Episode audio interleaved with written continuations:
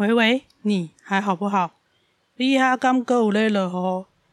你那里还在下雨吗？我是鸡蛋糕，我是一位现役忧郁症患者，我很爱看书。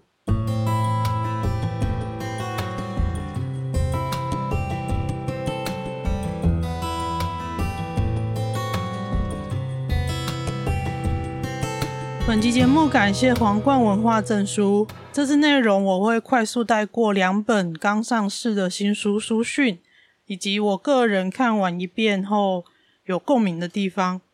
关于抽奖办法，还请听到最后哦。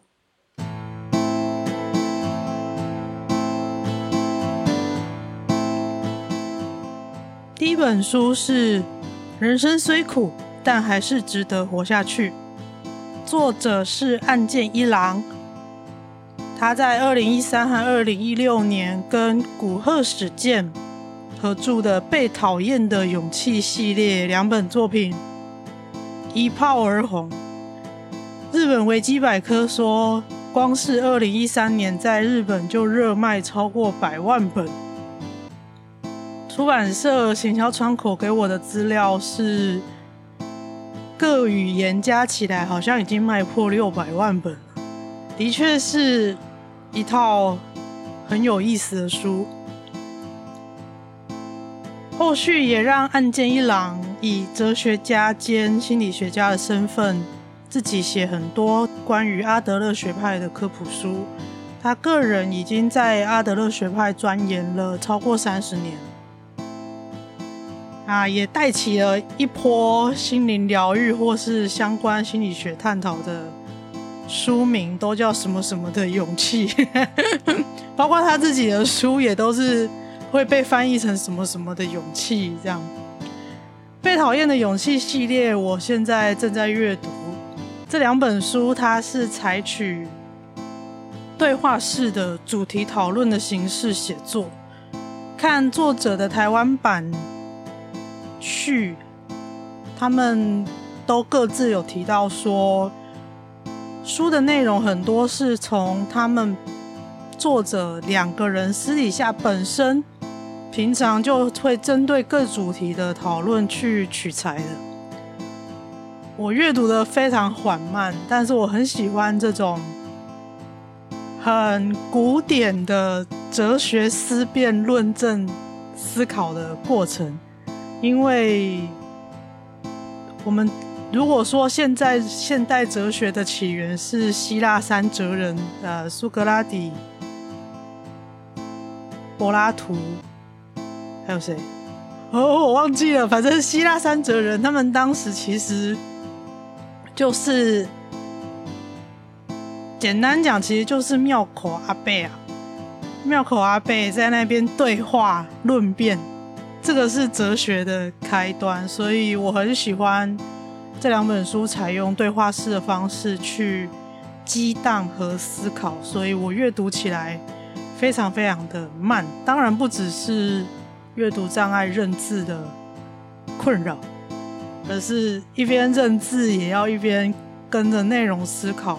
总之，我非常喜欢这本书，但跟这次要介绍书有一点小关联。这次新书是《人生虽苦，但还是值得活下去》。如果要用一两句话来贯穿这本书的话，我应该会说，岸见一郎在这本书他想要表达的是，活着这件事情本身它就是很辛苦。无论你是以什么样的姿态活着，请你要活下去。这个真的很像日本晨间剧的台词，那种很阳光、灿烂，讲了一句很温暖的话，把你接住的那种氛围。但不得不说，他真的接住了在这段时间很难熬的我。这本书从刚开头就讲明了人生很苦，接下来还有章节写了疾病、衰老、死亡这些不可控制跟很多无可奈何的事情，就像现在大家正在共同经历的这个看不到终点的疫情。种看不到终点、无法掌握的感觉、无可奈何的感觉，或多或少都会让人对于活着这件事情感到怀疑，甚至感觉自己活着失去意义。对我来说，这本书就像轻轻的用。手指关节敲敲我的，因为小玉乱入而昏沉的脑袋，但他非常中性又温柔的描述，从另外一个观点来看人生的现实面。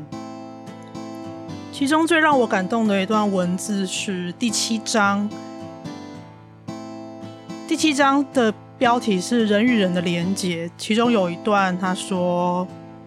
人只要活着，就会给他人添麻烦，所以不需要把寻求帮助想成是在给别人添麻烦。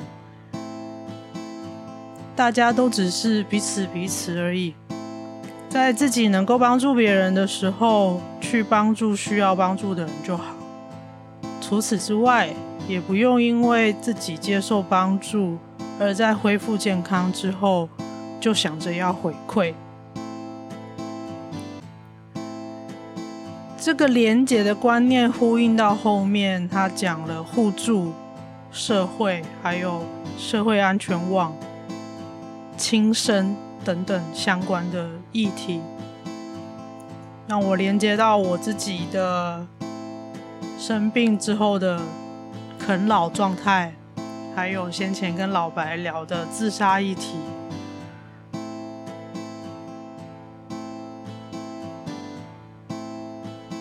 完这本书，正在想要怎么介绍这本书的时候，我就觉得好像作者岸见一郎老先生就很好像有一个轻轻的声音在跟我说：“人生真的很难，但请相信你在世上是个必要的存在。”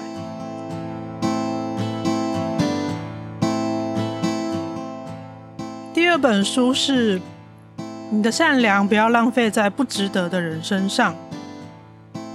作者是权大进，他是一个在网络社群发表心灵疗愈文章的韩国人气网红。这本书算是篇心灵鸡汤类的散文集，总共集结了一百九十二篇的短文。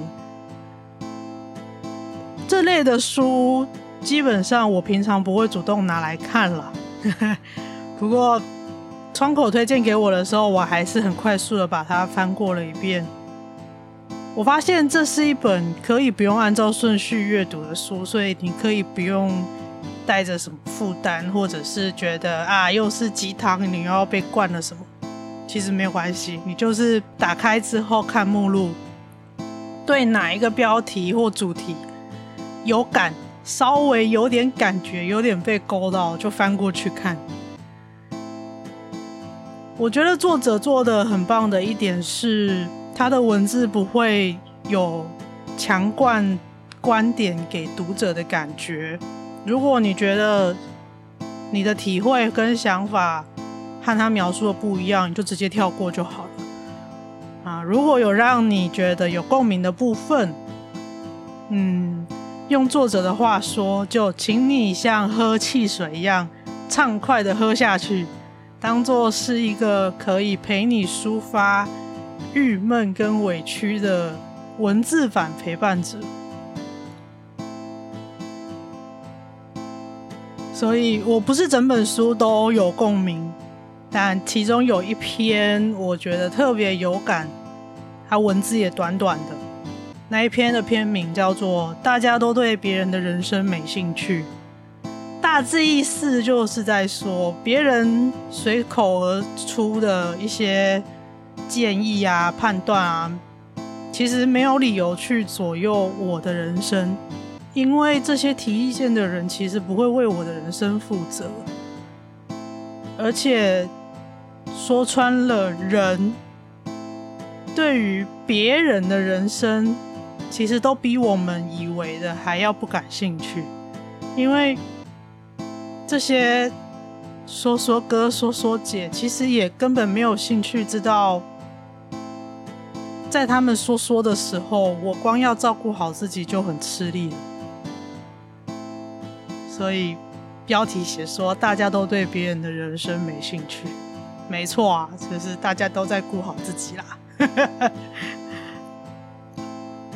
对这个有共鸣的时候，你就当做汽水一样喝下去，感觉到被同理。就好了，就让这个情绪先过去。但汽水毕竟没有办法吃饱嘛，它可以稍微解渴，稍微有畅快的感觉，可以感觉到情绪被安抚、被抒发。但不要喝太多，汽水毕竟是垃圾食物。这是我对第二本书的看法。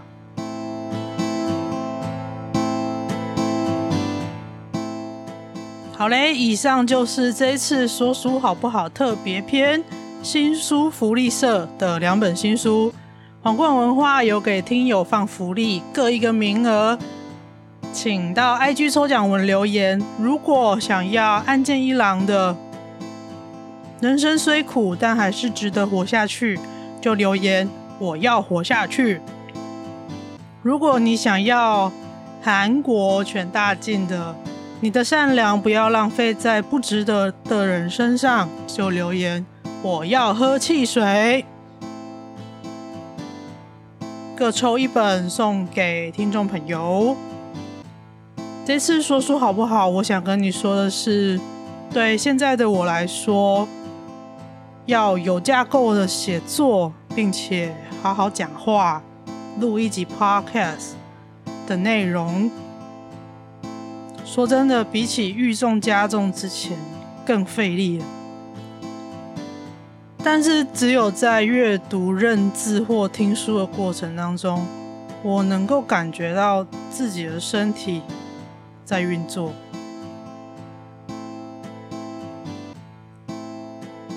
抱持着这样子的心情，在相对有精神的此时此刻，我还是想要尽量留下自己的声音。用这次介绍的两本书来说，大概就会是，觉得很难的时候，还是去喝一杯汽水吧。节目录音的当下是二零二一年的九月三号，是小叮当的诞生日哟。另外，也是一个我生命中很重要的人离开这个世界满不知道几年的日子，我依然非常感谢这个如父亲般存在的好人，他的影响现在依然在我身上，而我还在这个世界上，他在天上看着我录这一期 Podcast。节目内容都是个人经验分享，我喜欢的你不一定喜欢，适合我的不见得适合所有人。经验可以参考，但不可以替代个别治疗。有需要的话，请就近咨询精神科、身心科医疗院所或合格的心理咨商所。是电池坏掉人鸡蛋糕，说书好不好？谢谢你的收听，欢迎你把这集传给你觉得他会有需要的朋友。也可以抖那一杯蜂蜜红茶，或按月赞助咨商小猪铺满计划，支持我继续制作 Podcast 跟写作部落格。喂喂，你还好不好？